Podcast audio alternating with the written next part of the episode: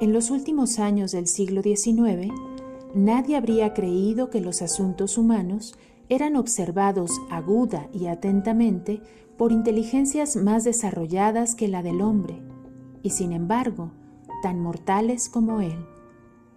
Que mientras los hombres se ocupaban de sus cosas, eran estudiados quizá tan a fondo como el sabio estudia a través del microscopio las pasajeras criaturas que se agitan y multiplican en una gota de agua.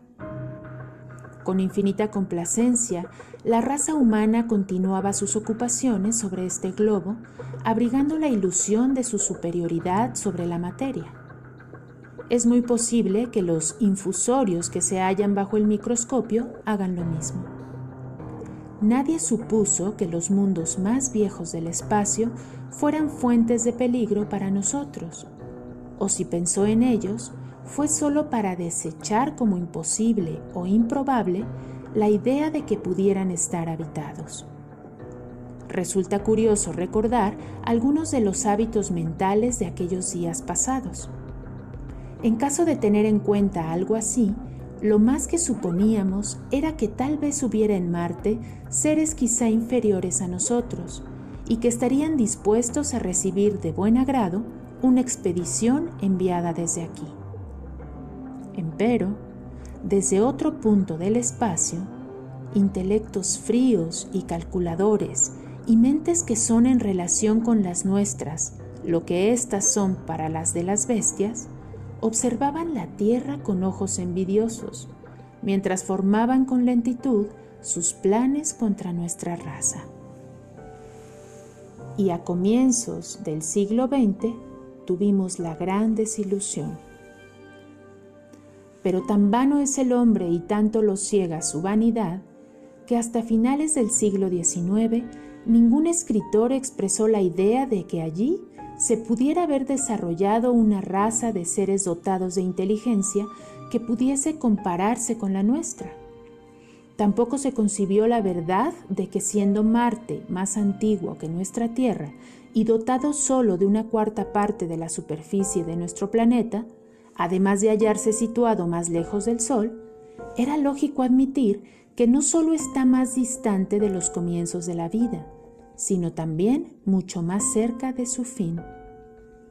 El enfriamiento que algún día ha de sufrir nuestro mundo ha llegado ya a un punto muy avanzado en nuestro vecino.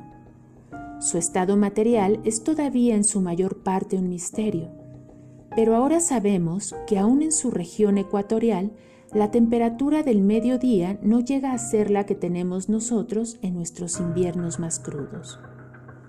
Su atmósfera es mucho más tenue que la nuestra. Sus océanos se han reducido hasta cubrir solo una tercera parte de su superficie, y al sucederse sus lentas estaciones, se funde la nieve de los polos para inundar periódicamente las zonas templadas. Esa última etapa de agotamiento que todavía es para nosotros increíblemente remota, se ha convertido ya en un problema actual para los marcianos. La presión constante de la necesidad les agudizó el intelecto, aumentando sus poderes perceptivos y endureciendo sus corazones.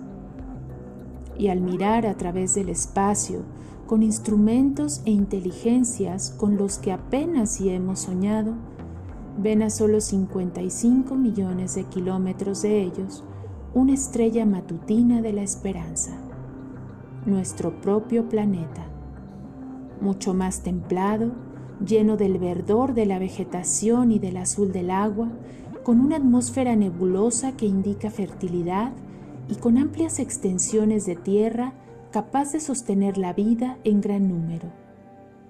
Y nosotros, los hombres que habitamos esta tierra, debemos ser para ellos tan extraños y poco importantes como lo son los monos y los lémures para el hombre.